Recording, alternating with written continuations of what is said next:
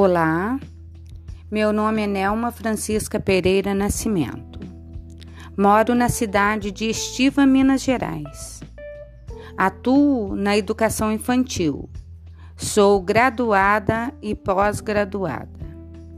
Estou tendo essa oportunidade de fazer o curso de ensino híbrido com o professor Geraldo Peçanha de Almeida. Irei fazer uma breve descrição sobre ensino híbrido. Ensino híbrido é uma das maiores tendências da educação, que consiste em adotar diferentes métodos de ensino, misturando técnicas de aprendizagem diferentes.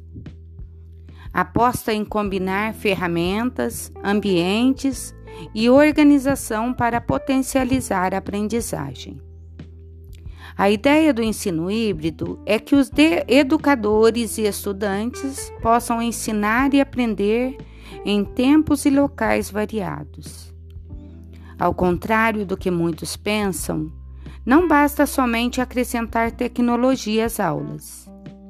É necessário um planejamento e saber que o professor e alunos devem assumir papéis de diferentes maneiras de ensinar e aprender determinado conteúdo.